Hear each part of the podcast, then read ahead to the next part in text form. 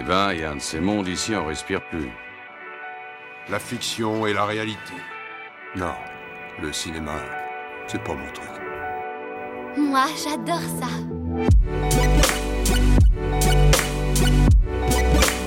C'est vraiment un navet, ce film. Je trouve bon, moi, ce film.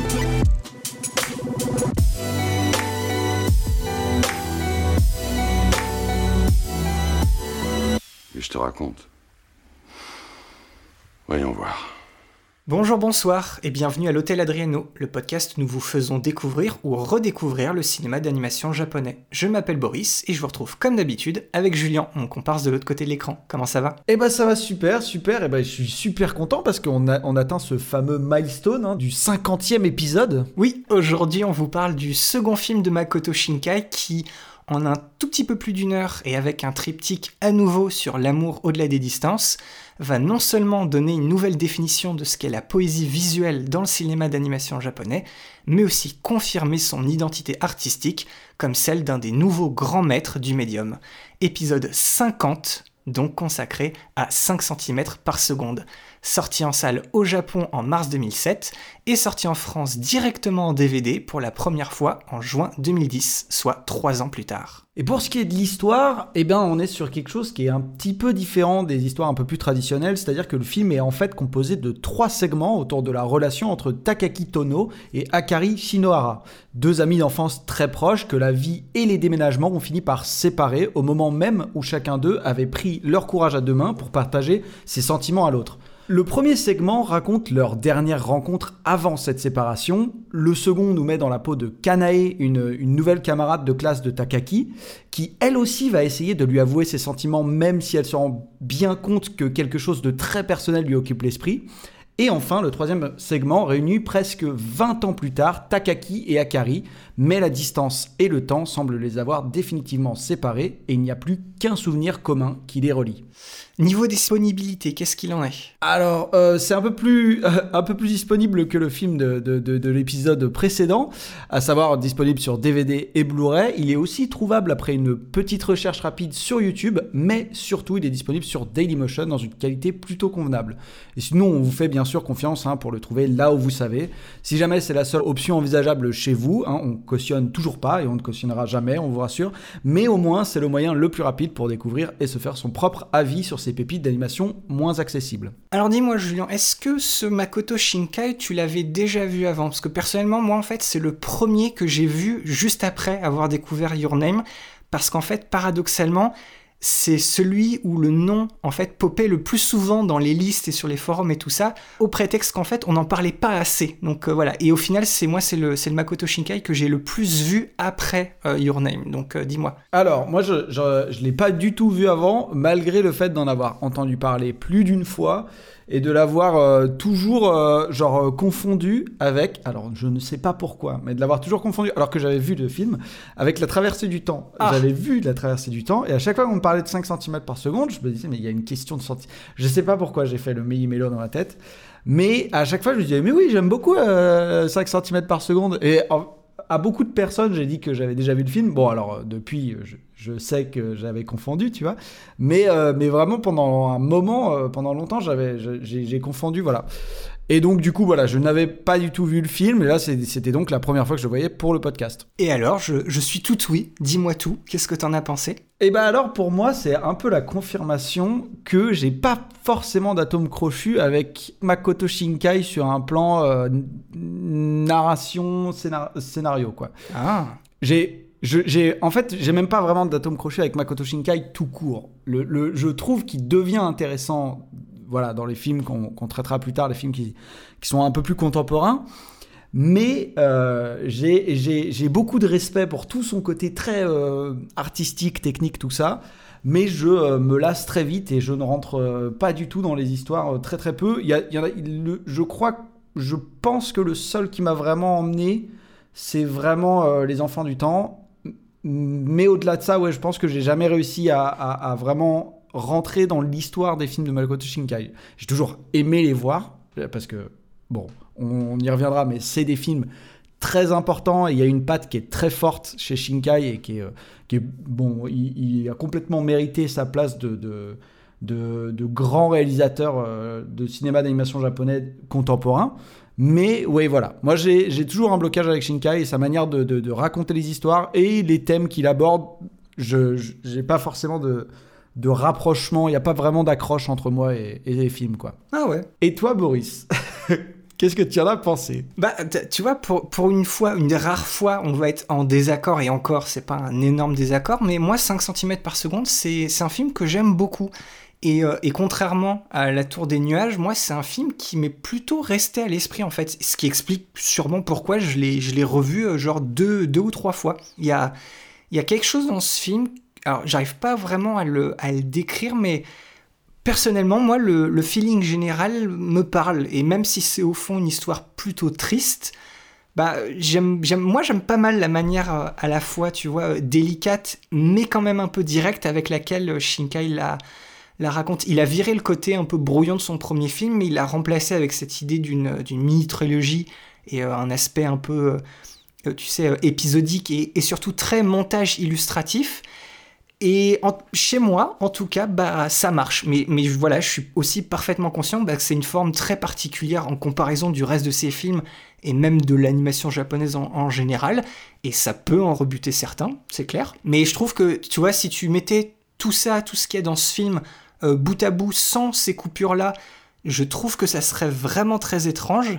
Et si tu enlèves n'importe quelle histoire, euh, genre euh, même celle du milieu, qui est au passage, moi, celle que je préfère, et qui à mes yeux est d'une importance assez capitale du fait que c'est la seule qui a enfin c'est celle qui a le, plus beau message je trouve de tout le film.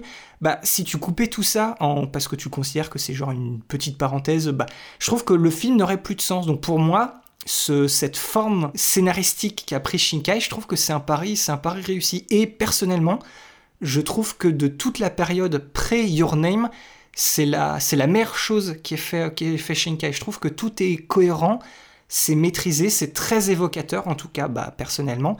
Et là, tout de suite, il n'y a pas vraiment d'autres exemples qui me viennent à l'esprit qui arrivent à traiter de ces sujets qui sont pour le coup euh, très familiers, hein, parce que Shinkai, il a, rien inventé du tout en choisissant euh, les, les peines de cœur, les relations, tout ça, tout ça. Mais de cette manière tout à fait particulière, avec, je trouve, autant de justesse et de maturité, en tout cas sur ce film-là, bah, j'en vois pas des tonnes. Et, et ouais, justesse et maturité, c'est peut-être les, deux adjectifs qui vont beaucoup revenir dans l'épisode d'aujourd'hui. Mais je pense que c'est la bonne façon de décrire 5 cm par seconde. Moi, c'est. C'est un, ouais, c'est un film qui m'a, qui m'a quand même marqué. C'est, bizarre, je ne peux pas te donner une raison particulière de pourquoi justement j'y suis revenu. Il y a peut-être quelque chose qu'en plus c'est des expériences que moi j'ai pas j'ai pas eu, mais je sais pas, il y a quelque chose qui me, qui me parle quand même dans ce, dans ce film. Hmm.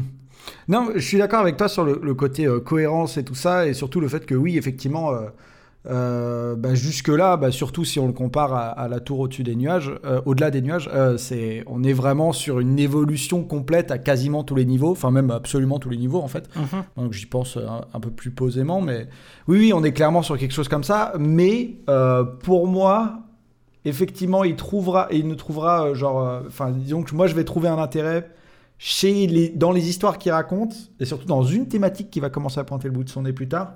Euh, voilà, que plus tard en fait. Plus tard, mais même plus tard, même post-your name. Moi, je me retrouve un peu plus post-your name. Mais, mhm. mais ça, on aura le temps d'y revenir justement. C'est peut-être, c'est peut-être le côté, tu sais, très réaliste, parce que de tous les films qu'il a, qu'il a fait, mis à part pas son prochain, mais celui d'après, qui est en fait un, moyen métrage, effectivement, à partir de Your Name, il va réamener des, des un petit côté, tu sais, fantaisiste et science-fiction qui et, puis moi c'est surtout pour ça que Your Name c'est celui que j'aime le plus et que c'est un film que j'aime vraiment énormément grâce à ça. Mais je trouve que justement cette approche très réaliste, ça, enfin moi ça fait ressortir ce projet-là de, tout le reste et je trouve que ce côté enfin je sais pas ce côté unique moi ça me ça me parle beaucoup et puis après de toute façon oui c'est qu'une question c'est une question de goût ce genre de de thématiques explorées d'une manière aussi, on va dire, terre à terre et pragmatique, parce que, hmm. tu vois, c'est quand même, euh, voilà, c'est ça, c'est qu'il n'y a, rien de plus.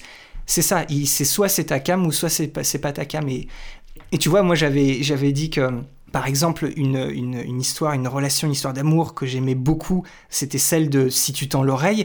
Et là, on est un peu complètement à l'opposé. Et pourtant, tu vois, c'est quand même, je sais pas, ce, ce récit m'a marqué, alors que pourtant, c'est pas c'est pas forcément la manière, on va dire, de raconter une histoire qui parle de relations qui est celle que j'aime le plus particulièrement. Mais voilà, encore une fois, bah, c'est pourquoi c'est l'exception un peu qui confirme la règle. De mon côté, en tout cas, c'est comme ça que je le sens. Hmm, intéressant. Donc voilà, bref, on n'est on pas encore tout à fait d'accord. Pour une fois, ça peut arriver, mais c'est bien. Mais C'est- bien que ça arrive, c'était la première fois, je crois. euh, d'une manière aussi marquée, oui. D'une manière aussi marquée, je, je pense que oui. Allez, champagne. Alors en fait, il se trouve que non, ces deux zigotos ont l'air d'avoir oublié le cas du tombeau des Lucioles.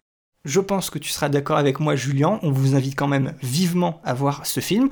Déjà parce que Julien a été d'accord avec moi, mais en comparaison avec la tour au-delà des nuages, 5 cm par seconde, c'est euh, c'est peut-être la définition la plus claire et la plus nette du cinéma de Shinkai à ce moment-là de sa carrière. C'est la définition de ses obsessions et du type d'histoire qui l'anime en tant que cinéaste. Et depuis la sortie de Your Name, bah, c'est un film qui a été, euh, je trouve, injustement laissé de côté, alors que voilà, je le trouve euh, tout aussi important dans sa filmographie. Oui, et puis euh, je rajouterais aussi que si jamais c'est un peu trop intense et sentimental pour vous, comme pour moi du coup, sa courte durée d'une heure et l'abondance d'images plus belles les unes que les autres, typique elle aussi hein, du, du cinéma de Shinkai, a largement de quoi mériter le coup d'œil. Et donc maintenant, avant de nous lancer, éternel petit avertissement à tous ceux qui souhaiteraient découvrir complètement le film par eux-mêmes sans rien savoir de plus, c'est maintenant qu'on va vous laisser à votre visionnage. Absolument, on va rien dire de plus pour pas vous saboter votre première impression et on espère vous retrouver tout de suite après pour aller plus loin sur le film et pour que vous en appreniez plus dessus avec nous. Cette fois, c'est toi qui changes d'école. Ça me fait bizarre. Mais sûrement pas autant qu'à toi, j'imagine. On est habitués à déménager depuis longtemps, toi et moi. Mais Kagoshima, ça fait loin quand même. Maintenant, on sera beaucoup trop éloignés l'un de l'autre pour pouvoir se rendre visite sur un coup de tête. Et ça, ça me rend un peu triste. Quoi qu'il en soit, prends soin de toi, Takaki.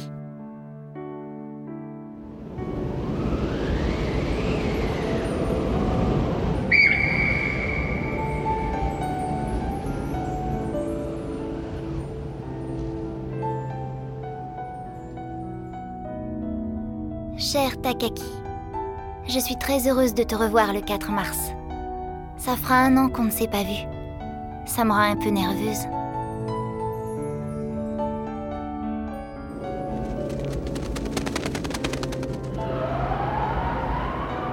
Près de notre maison, il y a un grand cerisier.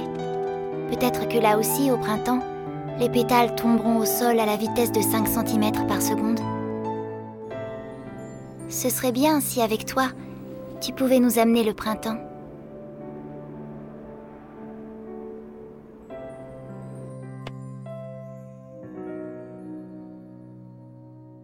Alors, pour remettre le film dans son contexte, il faut qu'on revienne rapidement du côté de Makoto Shinkai et de Comics Wave Incorporated, fin 2004, après la sortie de La Tour au-delà des nuages, le film auquel on a consacré notre épisode 44. Et si jamais vous n'êtes pas encore totalement au fait de qui est Makoto Shinkai et d'où il vient, c'est précisément l'épisode où on a bien pris le temps de vous le présenter, donc particulièrement aujourd'hui, on ne peut que vous le recommander. Alors du coup, La Tour au-delà des nuages, bah, c'est un gros succès critique, et grâce à ce film-là, Makoto Shinkai c'est un peu devenu le nouveau jeune réalisateur très prometteur et très en vogue, et du coup il est demandé partout. Sauf que Comics Wave Inc. n'est pas bête et fait en sorte de garder sa poule aux œufs d'or à la maison et de l'occuper en lui demandant de commencer dans la foulée la préparation de son second long métrage. Shinkai accepte bien évidemment puisqu'il garde une carte blanche complète sur son prochain projet et déclare très rapidement que contrairement à son premier film, il n'intégrera pas d'éléments fantastiques ou de science-fiction dans son second long métrage et qu'il se concentrera justement sur une histoire beaucoup plus terre à terre se passant dans le monde réel. Pendant ce temps, le studio Comics Wave Inc. va se lancer dans de nombreux projets de clips, de publicité et d'OVA en recrutant de nouveaux talents. Donc en gros, pendant la période de travail de Shinkai, ils vont sortir plein de petits produits d'une qualité tout à fait honorable, à défaut de réussite magistrale. Mais si le studio a l'air d'aller bien en réussissant à garder une activité constante, de nombreux soucis internes tenus secrets en haut lieu vont amener le studio d'animation à se séparer début 2007 du conglomérat d'entreprises à l'origine de Comics Wave Inc. Et c'est à ce moment-là que le studio Comics Wave Film, tel qu'on le connaît aujourd'hui, est né. Rien ne change à proprement parler pour les équipes d'animation, mais cette restructuration en tant que studio indépendant empêche maintenant un travail constant et soutenu. La seule priorité est désormais de finaliser et sortir le nouveau film de leur réalisateur vedette. Et après trois ans de travail où Makoto Shinkai est encore sur tous les fronts en tant qu'auteur, scénariste, storyboarder, producteur exécutif, réalisateur et chef coloriste, et en travaillant toujours au plus proche des cara designers, directeurs artistiques et décorateurs de Comics Wave, son nouveau film 5 cm par seconde sort enfin le 3 mars 2007 dans les salles japonaises. Même si en fait son triptyque est terminé fin janvier 2007 et le premier segment a été diffusé sur la plateforme Yahoo Japan pour ses membres premium courant février, mais la première de l'œuvre complète s'est faite dans un cinéma du quartier de Shibuya à Tokyo pour lancer la sortie nationale du film. Et encore une fois pour Shinkai, le box-office est encore timide, mais la réception critique est tout aussi bonne, voire meilleure que son premier film. Le film remporte d'ailleurs le prix du meilleur film d'animation au tout premier Asia Pacific Screen Awards, un festival de films international basé à Brisbane en Australie, issu de la collaboration entre la Fédération internationale des producteurs de films et l'UNESCO pour mettre en lumière et préserver la culture des pays de l'Asie-Pacifique à travers leurs films.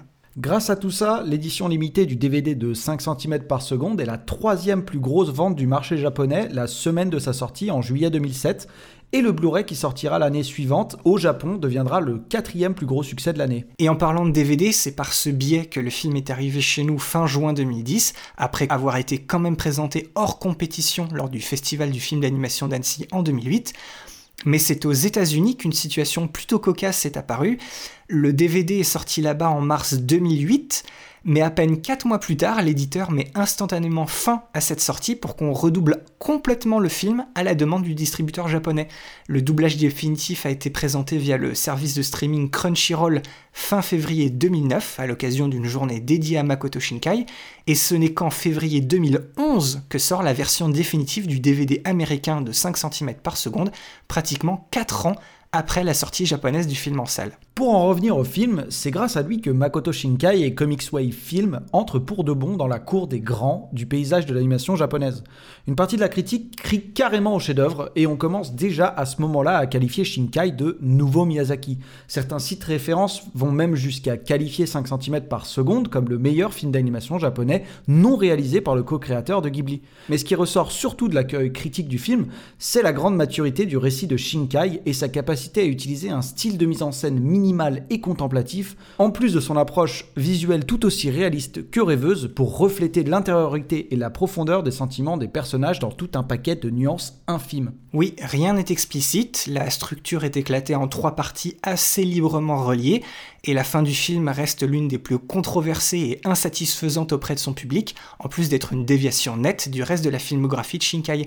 Mais ça n'empêche que chaque interaction et chaque moment contemplatif du film arrive à être plus que limpide vis-à-vis de ce qu'il souhaite explorer quant au conflit auquel chacun fait face avec les notions de temps, d'espace et d'amour, des notions qui, on l'a vu avec la tour au-delà des nuages, forment le socle de toute son œuvre en tant que cinéaste. Et donc maintenant, il est temps de s'attaquer au fond, à savoir l'histoire et les thématiques du film. Et en fait, s'il n'y avait qu'une seule image et une seule idée pour encapsuler tout le film de Shinkai, c'est celle par laquelle il commence littéralement son film et qui lui donne son titre. 5 cm par seconde, c'est la phrase à retenir et celle qui va avoir son importance pendant toute l'heure qui va suivre. C'est le personnage d'Akari qui nous explique que c'est à cette vitesse que tombent les pétales de fleurs de cerisier. Et pour Shinkai, ces pétales sont tout simplement la métaphore des humains et leur chute lente, celle de la longueur et de la lenteur de la vie où des personnages qui la commencent ensemble vont petit à petit dériver chacun de leur côté et finir séparés. De manière générale, dans l'œuvre entière de Shinkai, le temps est une fatalité que l'on ne peut affronter qu'en tant qu'observateur. Le scénario à proprement parler du film, ce qui se passe concrètement pendant une heure, n'a en soi pas vraiment d'importance. Il y a surtout beaucoup à ressentir. 5 cm par seconde, c'est avant tout une série de trois vignettes sur la distance celle entre les gens et entre les souvenirs. On a deux histoires racontées au passé par la même personne, Takaki, qui fait office de fil rouge tout au long du film, mais on a aussi le droit ici et là à un autre point de vue, notamment pour le second segment. Mais invariablement, il sera question d'occasions manquées, de temps qui passe et de chemins qui finissent par s'éloigner. Au fur et à mesure que le film progresse, les méthodes de communication évoluent des lettres jusqu'au SMS, mais si la technologie évolue et que la connexion devient plus facile, la distance émotionnelle, elle, augmente toujours plus. Voilà, Shinkai se concentre encore une fois après la tour au-delà des nuages sur le destin d'une jeunesse en proie à la séparation et par extension à la solitude, au non-dit et aux contradictions des sentiments. Mais cette fois, même si on peut avoir l'impression qu'il paraphrase un peu ses premiers essais, la simplicité apparente du récit et son intimité font de 5 cm par seconde non seulement un accomplissement, mais aussi un retour aux sources vers un univers concret et contemporain, tout est fait avec pudeur, avec justesse. Shinkai réussit à complètement éviter le mélodramatique de ce genre d'histoire très sentimentale, et en plaçant ses personnages à distance pour laisser la place au paysage en tant que miroir des états d'âme, des sentiments et des émotions, il permet à chacun de s'identifier. Mais cette identification est à double tranchant. Si 5 cm par seconde arrive à avoir le même degré d'élégance et d'éloquence que la tour au-delà des nuages, avec un meilleur rythme narratif et des personnages bien plus profonds, eh ben l'attrait de ce, ce, nouveau film, sa retenue, sa sincérité et sa fibre en fin de compte tragique, n'aura pas le même effet ni le même impact sur tout le monde. Oui, aujourd'hui Shinkai il est unanimement relié à ses plus gros succès publics en date, mais 5 cm par seconde à cause ou grâce à ce qu'on vient de dire, eh ben il se démarque de toute sa filmographie grâce à une histoire dont la beauté et la fragilité arrivent à la fois à frustrer et à raisonner avec le spectateur. Le film capture la dualité de la nature humaine, de la mémoire, des sentiments et des relations, et sa fin très polarisante en fait une expérience bien plus humaine, profonde et réaliste que n'importe lequel de ses projets à ce jour. En tout cas, avant l'arrivée fracassante de Your Name, tous les projets de Shinkai montrent bien que son style de narration à ce moment-là de sa carrière de cinéaste est beaucoup plus adapté à des œuvres plus courtes et plus intimes, ce qui pourrait bien expliquer pourquoi 5 cm par seconde est décomposé en trois parties représentant différentes étapes de la vie du personnage central, c'est-à-dire Takaki au collège, au lycée et au début de sa vie d'adulte. Le fait de découper le film en plusieurs parties permet donc très facilement de faire de grands bonds dans le temps pour non seulement faire avancer l'histoire à un rythme convenable, mais aussi pour s'arrêter et se concentrer uniquement sur les passages importants de sa vie et de sa relation avec Akari. Et grâce à ça, chaque segment a aussi la possibilité d'être sa propre petite histoire pour amplifier un sentiment particulier nostalgie douloureuse pour le premier, espérance vaine pour le second et mélancolie amère pour le dernier. Parce qu'en son cœur, 5 cm par seconde est en fait une histoire d'angoisse et de nostalgie. Et contrairement à la représentation idéalisée de l'amour et du ils vécurent heureux pour toujours que l'on attend des fictions romantiques traditionnelles, Shinkai va plutôt subvertir ces normes romantiques typiques en faveur d'une représentation plus réaliste de l'amour et des relations. Il va préférer exploiter la naïveté de ces romances idéalisées et l'idée qu'un couple surmontera tous les obstacles qu'il rencontre pour créer une réflexion beaucoup plus conflictuelle et douloureuse. Le premier segment, qui est sous-titré Essence de fleurs de cerisier, c'est celui qui ressemble le plus à une histoire complète en soi, avec un début et une fin suffisamment clairs pour fonctionner par elle-même. Et même si ce récit est relativement simple et réservé, l'impact émotionnel est bien présent. C'est ici que commence la réflexion de Takaki sur sa relation avec Akari autour du moment fatidique où elle doit suivre sa famille à la suite d'un nouveau déménagement, chose qui arrive souvent dans leurs familles respectives. Mais malgré cette séparation, ils promettent de s'écrire et de se rendre visite. Mais quand vient le tour de la famille de Takaki de déménager encore plus loin de celle d'Akari, ils décident de se revoir une dernière fois avant que cela devienne impossible avant un bon bout de temps. Et en utilisant cette narration rétrospective du personnage qui raconte un souvenir, Shinkai commente ici sur la naïveté de la romance d'enfance. La décision de raconter l'histoire de cette manière donne à tous les actes et événements un plus grand sentiment de tristesse et de nostalgie, comme si la peur de l'inévitable jetait une longue ombre sur le passé mais c'est cette même compréhension qui crée l'urgence. Les souvenirs et les détails s'estompent, mais c'est ce qui amène l'individu à ressentir et regretter encore plus la perte de quelque chose qui avait une grande signification. Et c'est déjà à ce moment-là que Shinkai s'attaque à la croyance traditionnelle selon laquelle, malgré les obstacles, un couple peut réussir à faire fonctionner une relation à distance en insufflant un ton assez ironique et même tragique aux échanges de Takaki et Akari, où cette dernière fait clairement allusion à la possibilité que leur relation soit déchirée et qu'il y a de grandes chances qu'ils perdent contact l'un avec l'autre. Mais même si Shinkai présente Takaki comme quelqu'un qui peut comprendre cette réalité, il fait quand même le choix de le faire continuer de croire qu'ils peuvent rester ensemble. Il nous montre euh, un Takaki choisissant activement de mettre de côté l'inévitable au profit de la moindre lueur d'espoir, et du coup Shinkai suggère au passage que sans la sagesse de l'âge qui est nécessaire pour peser ses sentiments par rapport aux circonstances, l'individu est plus susceptible de s'accrocher aux choses qui l'influencent le plus pour le moment. Pour Takaki, qui a 13 ans à ce moment-là, ce quelque chose est simplement son amour pour Akari. Et c'est pour ça que Shinkai fait revenir Takaki sur les événements de son amour d'enfance, au lieu de placer directement l'histoire à l'époque où Takaki avait 13 ans. Et ce qui fait que ça, façonne dé- délibérément la présentation de la relation de Takaki de manière significative. On peut essayer de s'aveugler sur l'avenir pour vivre dans le présent, mais quand on a du recul, c'est simplement impossible. Le récit de Takaki de son histoire d'amour d'enfance ne sert pas seulement à détailler les événements de sa romance, mais à réfléchir sur la naïveté de ses anciennes croyances et l'innocence aveugle de son ancienne mentalité. Une vie qui se déroule exactement comme on le souhaite, c'est certainement idéal, mais ce n'est pas réaliste. C'est ça que raconte Shinkai dans ce premier segment pour bien placer son récit comme celui d'une fiction réaliste et pas d'une fiction romantique dans le sens littéraire du terme. Et en plus de cette narration rétrospective, Shinkai ajoute aussi le rôle du destin dans sa romance réaliste. Pour lui, le destin est une force active vis-à-vis des résultats de la vie d'une personne et une force indifférente aux luttes des gens. Il va représenter ce destin sous la forme de la nature et du climat qui présage déjà la séparation de Takaki et Akari, d'abord avec cette tempête de neige qui ralentit cruellement le fameux dernier voyage de train et qui retarde encore et toujours leur dernière rencontre, et pendant cette attente presque insupportable, on a sous les yeux un Takaki frustré et surtout impuissant qui explique qu'il sent bien que le destin travaille délibérément contre lui en cherchant n'importe quelle occasion pour le garder à distance d'Akari. Il va même jusqu'à enlever sa montre comme un acte de résistance et de refus face à cette situation. Et la façon dont le vent va littéralement voler la lettre détaillant toutes les pensées de Takaki et ses sentiments pour Akari est un autre bon exemple montrant comment Shinkai fait fonctionner la nature comme force du destin. L'importance de ce moment n'est pas seulement dans la décision du destin de saboter les efforts de Takaki, mais on peut aussi l'interpréter métaphoriquement comme la représentation de la façon dont sa vie va se dérouler toujours dans un état de nostalgie, espérant constamment que ses sentiments atteignent et restent avec Akari, et un sentiment douloureux de vide et d'insatisfaction face à l'état de sa vie actuelle. Le second segment du film, appelé Cosmonaute, prend place quelques années plus tard après le déménagement de Takaki. Mais c'est ici qu'on a le droit à un autre narrateur en la personne de Kanae, une nouvelle camarade et amie de Takaki dans son nouveau lycée. Et à travers la relation entre Kanae et Takaki, Makoto Shinkai va illustrer les tourments de l'amour non réciproque et renforcer la futilité de se battre contre le destin. Kanae réfléchit elle aussi après coup sur cette relation et ses sentiments tournent tous aussi vers une lutte qui est le résultat de son besoin profond d'exprimer ce qu'elle ressent pour lui en étant incapable de le faire.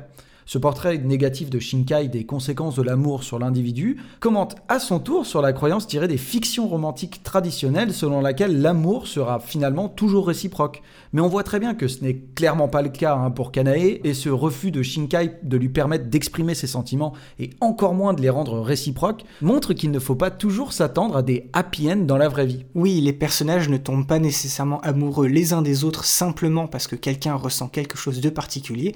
Chaque individu a ses problèmes émotionnels à gérer. Et c'est un fait que Kanae finit par comprendre lorsqu'elle réalise que Takaki pense constamment à quelqu'un d'autre. D'ailleurs, la scène où Kanae fond finalement en larmes devant lui renforce pour le coup l'idée que l'amour ne sera pas toujours réciproque et que lutter contre la finalité du destin est futile. Mais à côté de ça, les rares dialogues de Takaki ont aussi toute leur importance à l'image de ceux où il va momentanément sourire à Kanae quand elle cherche à comprendre qui il est réellement. C'est à ce moment-là qu'on a un nouvel aperçu de sa propre lutte avec le destin. Et en connaissance du premier segment, nous, spectateurs, comprenons qu'il ne fait pas gentiment la conversation avec des réponses plutôt vagues pour Kanae, mais bien qu'il s'attarde toujours avec plein d'incertitudes sur sa relation avec Akari.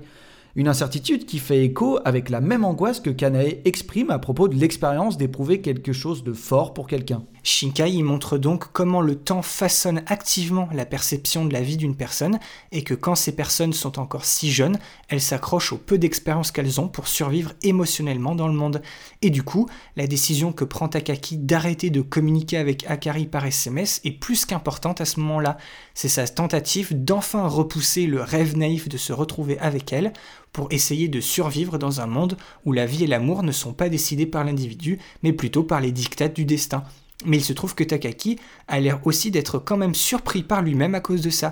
Il est surpris d'abandonner quelque chose qui lui tenait à cœur depuis l'enfance et qui avait tant de sens pour lui. Cette exploration par Shinkai des émotions conflictuelles de Takaki agit donc comme une représentation réaliste de l'individu. On est contradictoire, incertain, parfois confiant, parfois désemparé, et peu importe à quel point la réalité peut nous sembler désespérée, on s'accroche toujours aux souvenirs d'instants qui ont été, à un moment donné, ceux qu'on considérait être les plus précieux. Et c'est pour ça que Shinkai utilise à ce moment-là le lancement d'une fusée spatiale. Il en fait un écho et une métaphore visuelle de la notion de s'accrocher à un idéal malgré la connaissance de l'inévitable. Mais le moment où Kanae et Takaki regardent tous les deux vers l'espace montre aussi à quel point la nature et le destin jouent un rôle important pour l'individu. On est incertain face à l'inconnu, mais on le regarde avec espoir. On ne sait pas ce que l'avenir nous réserve, mais on sait qu'il existe un large éventail de possibilités. Et le fait de savoir qu'il y a une chance infime que les choses se passent comme on le souhaite, ça nous motive à aller de l'avant et à s'accrocher à un idéal, quitte à avoir une mauvaise surprise si le destin en décide autrement. Et puis enfin arrive le dernier segment qui donne en fait son titre au film, 5 cm par seconde, et clôture cette histoire d'amour et de relation sur une note plutôt inhabituelle qui pourra en rendre perplexe quelques-uns. C'est de loin la partie la plus courte et la moins développée, mais cette absence de détails et d'explications contribue justement à l'identification des spectateurs et des liens qu'ils peuvent faire avec leur propre expérience vis-à-vis du récit de Shinkai. Mais dans le contexte du film, cette troisième partie est peut-être la plus amère dans sa manière de nous montrer les conséquences de l'attachement presque nocif à un idéal. On retrouve Takaki en tant que jeune adulte, continuant à s'enliser dans la nostalgie et la tristesse, et peut-être même entrant dans un état dépressif, et les résultats ont l'air d'être plutôt dévastateurs. Il a du mal à trouver un but pour lui-même, on apprend qu'il a trouvé un job qu'il a ensuite quitté très peu de temps plus tard, il a entretenu quelques relations depuis le lycée, mais toujours de courte durée, et il s'accroche toujours, en fait, à ses souvenirs d'Akari, puisqu'à la simple vue d'un cerisier en fleurs depuis sa chambre, il arrête ce qu'il fait et sort prendre l'air pour laisser libre cours à ses pensées. Mais il ne fait plus référence à Akari par son prénom, et on peut interpréter ça de deux manières différentes. Soit sa connexion avec elle a fini par devenir si distante qu'elle est devenue plus proche d'un rêve à moitié effacé, ce qui fait également écho avec le fait qu'à ce moment-là, Akari fait partie de la narration et évoque elle aussi leur toute dernière rencontre comme un vieux rêve. Ou bien c'est peut-être une décision de Shinkai hein, de faire de la relation entre Takaki et Akari une métaphore plus généraliste de tous ces premiers couples qui ont fini par se séparer avec le temps, comme une sorte de rite de passage dont chaque individu a dû faire l'expérience au cours de sa vie. Le fait que Takaki se consacre entièrement à ses souvenirs d'Akari, tout en évitant presque tous les autres aspects de la vie en vivant isolé de tout, renforce l'importance de ses souvenirs pour l'individu et comment continuer d'espérer l'idéal au lieu d'accepter la réalité limite considérablement la croissance personnelle. La toute fin du segment montre Takaki marchant constamment seul avec un regard maussade et sombre sur son visage, et il est à deux doigts de ne pas remarquer Akari en face de lui. Il est tellement immergé dans son propre monde et ses sentiments qu'il remarque à peine le monde qui se déroule autour de lui, y compris la femme dont il est amoureux depuis tant d'années et à qui il pense obsessionnellement depuis leur dernière rencontre. Mais encore une fois, cette rencontre finale qui clôture 5 cm par seconde n'offre en rien la catharsis qu'un bon nombre de personnes auraient aimé voir boucler cette histoire. Après s'être croisé du regard de chaque côté d'un passage à niveau, c'est à nouveau des trains qui les séparent le temps d'un instant. Sauf qu'Akari n'est plus là après le passage des fameux trains. Si on veut voir le verre à moitié plein, on pourrait se dire que le sourire de Takaki signifie qu'il a compris qu'Akari a préféré tourner la page et aller de l'avant pour continuer à vivre pleinement sa vie, puisqu'on apprend un peu plus tôt qu'elle est sur le point de se marier.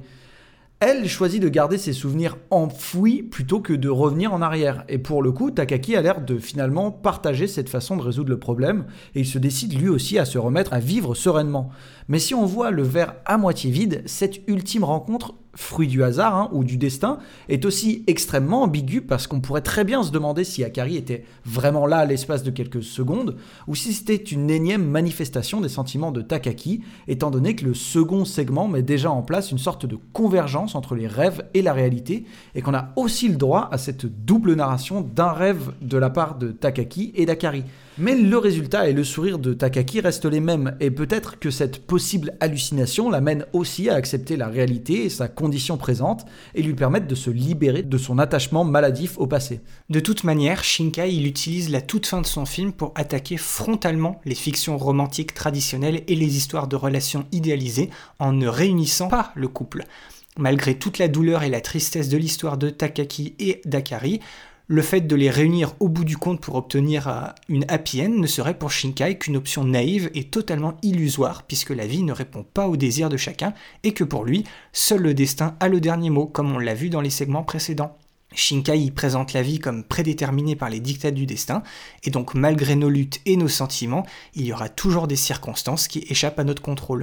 Et encore une fois, l'utilisation de la narration rétrospective permet une réflexion réfléchie et une compréhension des différences entre ce qui est réaliste et ce qui est idéal. Et cette idée de la relation de l'individu à la nature comme une représentation de son voyage dans l'inconnu ainsi qu'une force du destin permet à Shinkai de façonner son commentaire tout en créant une histoire émouvante et capable de raisonner avec un nombre conséquent de personnes.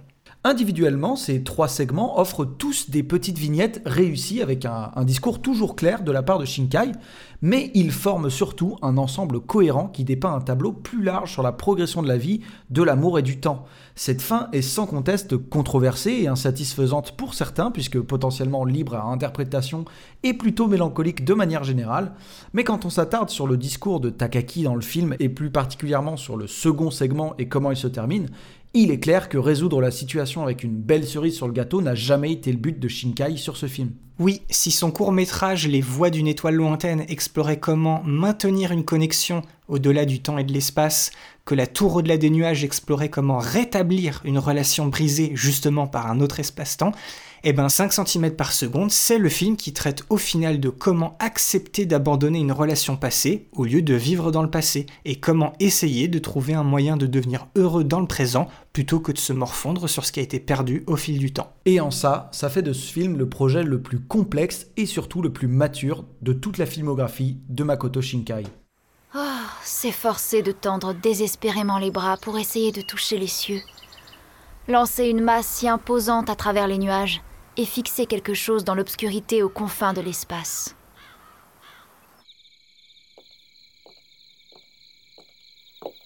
Je crois que je commençais à comprendre pourquoi Takaki me semblait si différent des autres garçons. Et en même temps, je venais de réaliser une bonne fois pour toutes que quoi que je fasse, il ne me verrait jamais. C'est pour ça que ce jour-là, les mots ne sont pas sortis. Je n'ai rien pu lui avouer.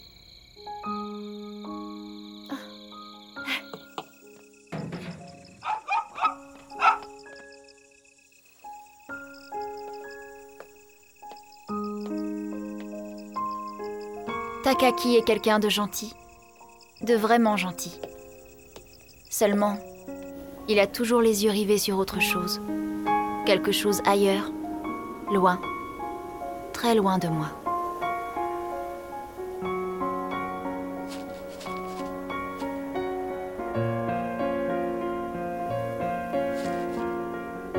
Je sais qu'il ne se passera jamais rien entre nous. Je ne suis pas en mesure de lui offrir ce qu'il recherche. Pourtant, pourtant que ce soit aujourd'hui, demain ou même dans des années, je sais que jamais, jamais je ne pourrai cesser de l'aimer. Cette nuit-là, je n'ai fait que penser à lui, jusqu'à ce que je m'endorme, en pleurant. Après le fond, parlons un peu de la forme, à savoir l'esthétique et la réalisation du film. Et si le ton et l'histoire du second film de Shinkai peut refroidir sur le papier, on peut lui faire confiance pour contrebalancer cette tristesse et cette mélancolie avec certains des plus beaux visuels qu'a pu offrir l'animation japonaise. Non seulement Shinkai a gagné en maturité narrative, mais sa réalisation, elle aussi, a pu profiter de cette maturité. Et le rythme lent de ses premiers projets s'est nettement amélioré. Les scènes se dévoilent et s'étirent sans brusque changement de cadence, sauf quand c'est nécessaire et volontaire et pour peu qu'on rentre dans son film, l'enchaînement des plans et des segments n'interfère jamais avec l'approche contemplative typique de Shinkai. Et en plus, le fait que son film soit si distinct et concentré uniquement sur cette histoire de relation lui permet davantage de jouer sur des compositions de plans similaires qui se font écho au fil du temps et de l'évolution des personnages, de leurs relations et leurs sentiments. On ne va pas revenir en détail sur la réalisation de Shinkai puisqu'elle n'est pas différente de celle qu'on a décrite dans notre épisode 44 sur la tour au-delà des nuages. Ce qui est sûr, et particulièrement vrai sur 5 cm par seconde, c'est qu'il raconte son histoire avant tout par un enchaînement de plans fixes d'un réalisme quasi photographique, montrant tous un travail insensé sur la lumière et ses effets à l'image. Mais on retrouve toujours cette petite touche de fantaisie hein, pour montrer la beauté et la grandeur du monde qui entoure ces personnages. Mais ce qui est remarquable sur le film, c'est de voir que Shinkai va jusqu'au bout de son idée de triptyque en changeant de manière conséquente l'imagerie et le type de cadre de chaque segment pour coller le plus possible aux thèmes et aux émotions qui y sont développés. Ça se voit particulièrement dans la seconde partie où Shinkai utilise beaucoup plus de contre-plongée pour donner davantage de place au ciel de chaque décor à cause de l'intrigue de fond du décollage de la fusée spatiale. Les personnages de Makoto Shinkai parlent toujours avec beaucoup d'éloquence dans leurs monologues, presque d'une manière poétique qui leur permet d'articuler avec précision leurs sentiments et les circonstances, mais ces pensées ont tendance à être plus littérales que métaphoriques, ce qui leur permet d'exprimer clairement ce qu'ils ressentent. Et donc, à la place des dialogues, Shinkai a tendance à utiliser ses visuels et ses environnements pour exprimer des éléments plus métaphoriques, utilisant pleinement la notion qu'une image vaut mille mots, pour présenter en détail les symboles et motifs inhérents à son univers. Et en parlant de motifs, on retrouve à nouveau toute une imagerie liée au train qui rivalise presque avec l'obsession de Miyazaki pour les appareils volants. Encore une fois, pour Shinkai, les trains ne sont pas intéressants en eux-mêmes, mais c'est leur capacité à relier les personnes à distance qui ont pour lui cette force romantique. Le seul problème avec la qualité et la beauté folle de ces décors, c'est qu'ils vont invariablement faire de l'ombre aux personnages qui les habitent. Au niveau de l'animation, rien n'est à déplorer, leurs émotions ressortent bien à l'image lors de rares gros plans ou grâce à leur langage corporel de manière générale. C'est un tout petit peu mieux fait que sur la tour au-delà des nuages en fait, mais, ça reste encore le point faible du film visuellement. Le Cara Design s'est lui aussi un peu amélioré, mais il reste plutôt ordinaire et certaines séquences ne sont pas aussi travaillées que d'autres.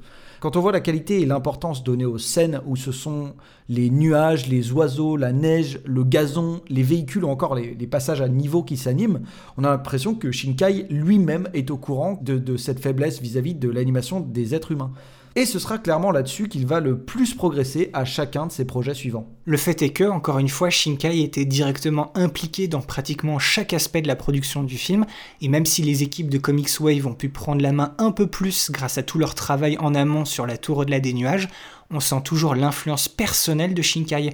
C'est peut-être le seul point où la comparaison avec Miyazaki est vraiment valable, puisqu'ils laissent personnellement tous les deux une marque indélébile sur l'approche visuelle de leurs films respectifs. Et peut-être que l'élément le plus distinctif visuellement de 5 cm par seconde se trouve être l'utilisation très particulière des couleurs en relation avec les différents segments.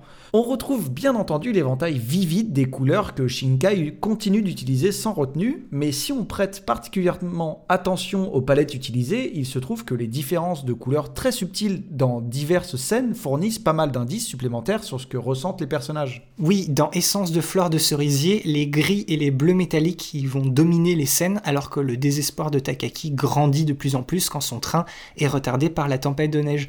Mais au moment où il atteint Akari, les bleus reprennent une teinte beaucoup plus douce quand les deux personnages partagent finalement un moment ensemble.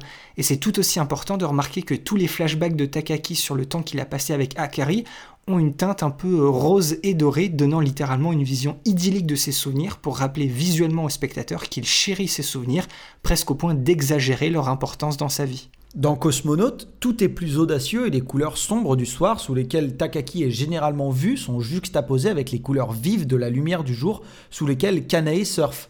Ce qui nous montre d'ailleurs qu'ils sont fondamentalement différents. Elle, elle aime un style de vie actif qui contraste avec l'air maussade de Takaki, et le lancement de la fusée renforce ses propres sentiments que Takaki recherche quelque chose qu'elle ne peut pas offrir, en présentant une scène où la luminosité du décollage est dominée par l'ombre de la nuit qui s'installe. Et par conséquent, la coloration de l'acte final répond largement aux questions que les dialogues et les montages seuls n'offrent pas.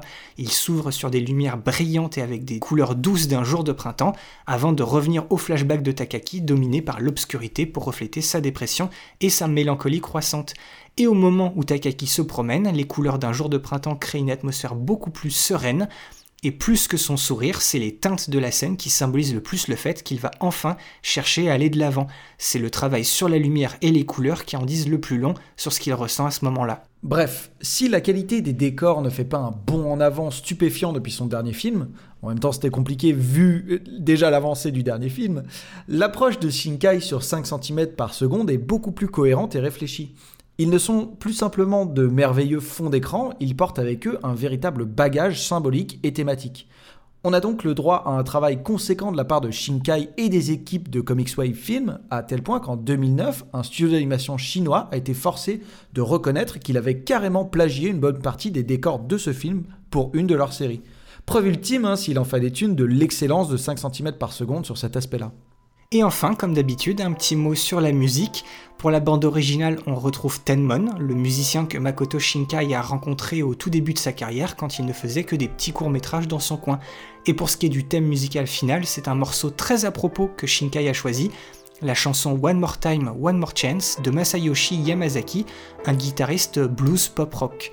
Cette chanson était d'ailleurs présente dans un album de Yamazaki sorti en 1997, mais elle a été ensuite ressortie sur un nouveau label en tant que single avec la sortie du film en salle en 2007. Pour ce qui est de la BO de Tenmon, là encore, pas vraiment de changement avec les, les œuvres précédentes de Shinkai, puisqu'on a le droit à cette approche instrumentale très sobre et poignante, à la base de piano et d'orchestration très légère mais on trouve dans 5 cm par seconde beaucoup de passages sans aucune musique, et seul le design sonore s'ajoute au visuel, ce qui contribue aussi en grande partie au côté épuré du film. Oui, on pourrait critiquer cette musique comme euh, lente et imperceptible, mais quand on fait le lien entre cette BO et le rythme très particulier du film, le but de la musique devient tout de suite beaucoup plus clair. Elle n'est pas destinée à dicter l'ambiance et rythmer la narration, comme ça sera le cas sur ses futurs grands succès comme Your Name. Absolument, la musique de 5 cm par seconde, elle contribue avant tout à l'ambiance oppressante que le film impose au spectateur.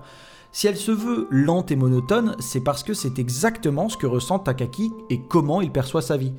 Si la musique était différente, plus diversifiée ou plus joyeuse, ça pourrait amener le public à croire que les choses pourraient bien se passer pour Takaki à la fin. Oui, pour que 5 cm par seconde fonctionne comme un film et qu'il fasse passer le message qu'il veut faire passer, il faut que chaque aspect du film soit sur la même longueur d'onde. Le rythme doit être lent, donc la musique doit être lente.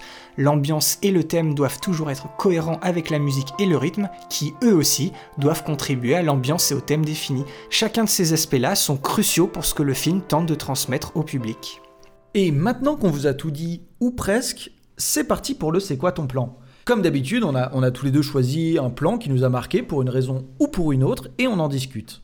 Si vous voulez les retrouver, ces plans, eh ben, ça se passe sous les posts Facebook et Twitter de l'épisode. Alors Boris, on va commencer par toi parce qu'il me semble que ton plan arrive avant. Alors Boris, dis-moi, c'est quoi ton plan? Alors mon plan, effectivement, il arrive en premier. Il se passe à 25 minutes 19. C'est en fait à la toute fin du premier, euh, du premier segment. Et c'était, c'était un peu compliqué de trouver, je vais t'avouer, un, c'est quoi ton plan parce que les films de Shinkai, c'est toujours, tu sais, de très belles images, mais c'est très, ce qui est montré, c'est toujours très banal. Mm. Il y a très peu de moments où la composition, on va dire, est est si particulière qu'elle mérite qu'on puisse gratter un peu des informations comme moi j'aime bien faire et gratter du, symbolisme. C'est toujours le cas, mais c'est souvent très, très rapide. Mais le plan que j'ai choisi, du coup, c'est cette espèce de, plan très large qui rappelle un plan que j'avais pris pour, euh, pour le voyage de Shiro, mais que j'avais pas pu prendre parce que pour le voyage de Shiro, j'en avais pris carrément 5. Donc j'ai un peu ma revanche pour sélectionner mon, plan, mon plan large profil de train. Et, j'aimais particulièrement cette image parce que déjà visuellement, elle est super épurée. C'est un des rares moments où justement il n'y a pas, tu sais, trop de, trop de détails à l'image. Mais il y a quand même un travail assez maboule sur la, sur la lumière par rapport justement à comment ça sépare les différents mm. plans entre la plaine au premier plan et les montagnes derrière. Enfin, il y a un beau sentiment de profondeur. Et, j'ai pris en fait tout bêtement ce plan parce que pour moi il représentait, et ça je, je pense pas que ce soit voulu, mais c'est un peu le, la timeline du film, en fait. Tu vois, cette, ce, trajet de, train. Tu vois, sur la gauche du plan, c'est beaucoup plus sombre. C'est un peu l'événement, euh, cette première rencontre et dernière rencontre qui est un peu le point à la fois le plus lumineux mais le plus sombre de la, de la vie et de la relation qu'a Takaki avec euh, Akari, tu sais. En plus, justement, vu qu'ils se rencontrent, c'est la, c'est la nuit, donc c'est un peu cette, cette image-là. Mhm. Exactement sur mon plan, le train, il y a une espèce d'un peu d'entre-deux où tu as une partie dans la, on va dire, sombre et une partie lumineuse. Bah, je trouve que ça fait un peu écho avec justement ce qu'on a vu dans le second segment, avec ce côté où tu sais, c'est toujours un peu euh, le jour qui se lève ou la nuit qui tombe avec le décollage, tu sais, de la, de la fusée. C'est un peu cet entre-deux. C'est le moment où aussi Takaki, il essaye bah, de faire le point, il est toujours un peu bloqué dans le passé mais il commence déjà à réfléchir à comment il peut avancer dans le futur. Et la fin de ce plan, donc du coup le côté le plus à, droite, bah, c'est le côté le plus lumineux et c'est un peu le, foreshadowing que ça, va, que ça va aller beaucoup mieux pour lui en fait, qu'il va quand même réussir à trouver une manière d'aller mieux. Donc en fait voilà, c'est un peu un plan qui, pareil, je pense que purement il est là purement pour illustrer bah, juste un retour en train, mais c'est un très joli plan. Mais voilà, on peut, voilà, moi je lui colle deux trois petites... Euh, deux trois petites significations sur en fait l'ensemble des segments. Parce que ça aussi c'était compliqué de trouver un, plan particulier qui puisse un peu résumer tout le film. Et du coup les trois segments et les segments ils sont tellement justement euh, définis et tellement particuliers à chaque fois que c'est un peu compliqué pour trouver une image générale. Et je trouvais que celle-là bah ça faisait le taf. Et puis voilà, le plan, moi, est très, très joli, j'aime, j'aime beaucoup. Je suis complètement d'accord avec toi. Je rajouterais ce détail que je trouve aussi important, c'est que euh, le truc que j'aime, que j'aime pas mal, c'est que euh, majoritairement, les- les- la végétation qu'on voit, en tout cas, il y a cette espèce de rose dans la... Dans la on sait pas si c'est vraiment dans la végétation ou la lumière. Je pense que c'est un peu la lumière puisqu'on voit que ça se reflète sur la neige et tout ça.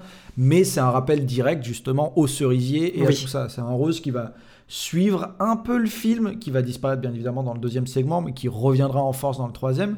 Voilà, ce, ce rose, il nous quittera jamais. Il- on commence littéralement sur des plans de cerisier, il me semble, même limite des gros plans, si je me rappelle bien. Le tout, le tout premier plan du film, c'est un, c'est pour un hommage à, à Mamoru Oshii, c'est un reflet de flaque, Oui, c'est ça, exactement. encore une fois, où tu vois justement un, un pétale de cerisier qui tombe dans la flaque et puis ça fait un effet. C'est un- un- presque un plan que j'ai failli prendre aussi, mais je trouvais que c'était trop. Voilà, on a compris que 5 cm par seconde, c'est la vitesse à laquelle tombent les fleurs de cerisier, et ça aurait été peut-être un peu trop simple de prendre justement un plan où la seule chose qu'on voit, c'est un cerisier, justement, avec un pétale qui tombe. Exactement. Mais dans l'idée, le premier plan du film, c'est peut-être un des meilleurs premiers plans euh, au niveau thématique de pas mal de films qu'on a, qu'on a déjà vus. Ça, c'est c'est clair. Une très belle ouverture. ouais. Alors dis-moi, toi, Julien, dis-moi, c'est quoi ton plan? Alors, mon plan se situe un peu plus tard. On est sur la, on va dire vers la fin du deuxième segment. On est à 45 minutes euh, 45. On est à 46e minute, quoi. Ce qui vous laisse, euh, au, passage, hein, euh, apprécier vraiment la très courte durée du troisième segment, hein, puisque le film fait une heure. Et là, euh, si je vous dis que la fin du deuxième segment est déjà à 46 minutes, euh, voilà, il reste plus beaucoup de temps pour la fin du film. Donc là, ce qu'on voit sur, sur, sur le plan que j'ai choisi, c'est littéralement, bon, on a le bout de l'archipel parce qu'il est, il a déménagé sur une île qu'il connaît pas, donc on voit vraiment le bout de, de, de l'île. euh, on est sur un plan très très large et on voit justement la fusée, la fameuse fusée dont on vous parlait, qui est en train de décoller. Donc là, on a une, sur une caméra qui est, qui est de très loin, elle est de tellement loin qu'on voit euh, la courbure de la, de la, de la Terre, quoi. Et euh, voilà, cette fusée monte et il y a cet effet qui est extrêmement intéressant. Bon, déjà, il y a un lens flare, hein, l'effet optique euh, du- d'une source de lumière très forte dans, la caméra qui crée euh, cette espèce de halo autour de. qui crée cette espèce d'étoile lumineuse en fait. Donc on, sent toujours un peu ce, cette, cette, cette envie de réalisme de, de Shinkai. Donc visuellement, on est sur un plan qui est absolument magnifique. C'est loin d'être le seul dans le film. On est sur un plan qui est aussi absolument euh, photo-réaliste. C'est c'est absolument euh, loin d'être le seul aussi dans le film. Et alors, on a cet effet qui est. Alors. Qui n'est absolument pas photoréaliste pour le coup et qui est complètement fictif de la fusée, enfin la fumée de- que, que fait, que produit la fusée, crée cette espèce de d'ombre portée.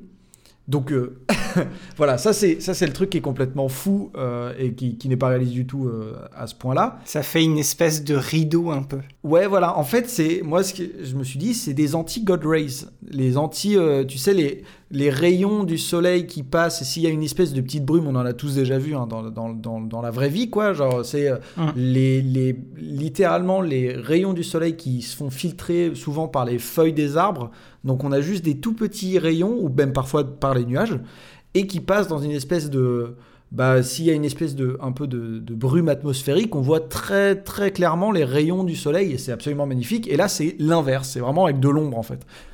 Moi, j'ai vu un, un côté un peu, un peu, d'autant plus que ça s'accompagne avec une espèce de monologue de, de- de Takaki à ce moment-là qui raconte, euh, bon, qui est bien évidemment une, une, une analogie de son expérience à lui, mais qui raconte à quoi sert, enfin, c'est lui qui se pose la question de à quoi sert le fait d'aller voir des fusées puisque on va dans le vide et on sait même pas si on va y trouver quelque chose, quoi. Mhm. Donc c'est voilà, c'est une analogie à, son aventure à lui, mais j'y vois aussi une espèce de, de- de cynisme de la part de Shinkai, un peu en mode bon voilà, genre l'expédition et la, tentative n'est pas exempt de, problèmes, de soucis et des soucis que je considérerais surtout écologiques en fait.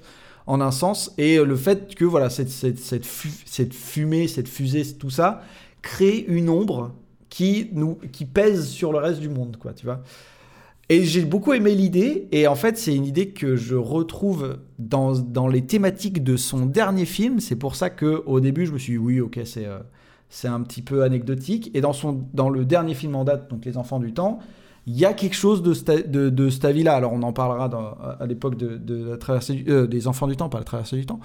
Mais euh, il y a, y, a, y a un côté un peu, euh, effectivement, euh, on va dire, euh, emprise de l'homme sur la nature, et il en parle de manière beaucoup plus... On retrouve un peu cette maturité, cette espèce de...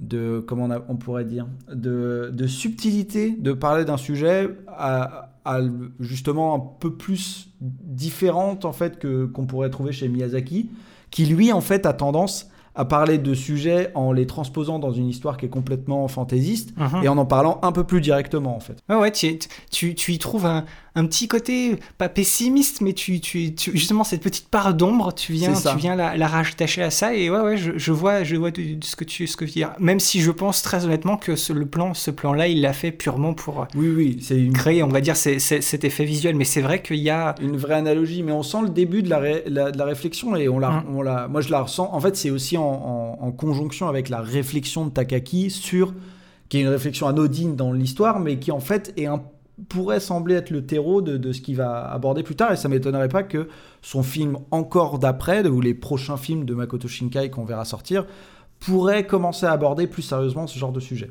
Ça m'étonnerait pas en tout cas.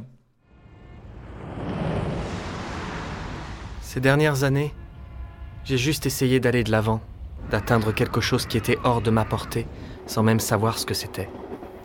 Je ne savais pas d'où provenait ce sentiment presque intimidant. Et tout ce que je pouvais faire, c'était de me plonger dans le travail. À vrai dire, mon cœur devenait chaque jour un peu plus aride. Il n'y avait en lui que de la douleur. Et puis un matin, je m'aperçus que tout ce qu'il y avait de beau en moi avait disparu. Mes sentiments jadis si sérieux et sincères s'étaient évaporés. J'étais au bout du rouleau.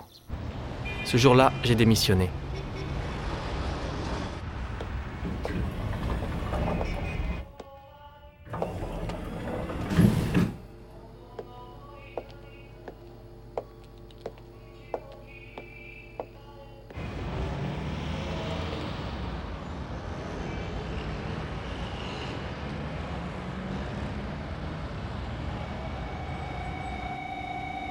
Nuit dernière, j'ai fait un rêve. J'ai rêvé d'une époque lointaine. Dans ce rêve, nous n'avions encore que 13 ans. Nous étions là, au milieu d'un grand champ couvert d'une nappe blanche. On ne voyait que les lumières de quelques habitations qui scintillaient au loin. Il n'y avait rien d'autre aux alentours que nos traces de pas dans la neige fraîchement tombée. Et à côté de cet arbre, À côté de cet arbre, nous étions tous les deux persuadés, qu'un jour ou l'autre, on se retrouverait pour pouvoir admirer ensemble. les cerisiers en fleurs. Et bien voilà, cet épisode sur 5 cm par seconde de Makoto Shinkai touche maintenant à sa fin. On espère que ça vous a plu et avoir éveillé votre curiosité pour découvrir ou redécouvrir ce film, qui, pour son réalisateur et grâce à une justesse rare, est clairement celui de l'affirmation et de la confirmation, que ce soit narrativement ou esthétiquement, en plus d'être une des plus belles variations sur son thème de prédilection. Comme toujours, vous avez notre Gmail et nos liens Facebook et Twitter dans la description de l'épisode. Si vous voulez nous suivre, nous dire bonjour, nous faire vos retours ou encore mieux continuer la discussion autour du film, eh ben c'est par là-bas que ça se passe. De la même manière, si vous aussi vous voulez prendre part au jeu du C'est quoi ton plan, n'hésitez surtout pas à partager sous les posts Facebook et Twitter de l'épisode votre plan ou votre scène favorite, et avec une capture d'écran c'est encore mieux.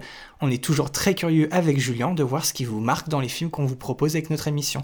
Et sur un plan purement esthétique, 5 cm par seconde, c'est vraiment le film où vous avez des choses à piocher. Absolument. On compte aussi toujours sur vous pour partager l'émission autour de vous.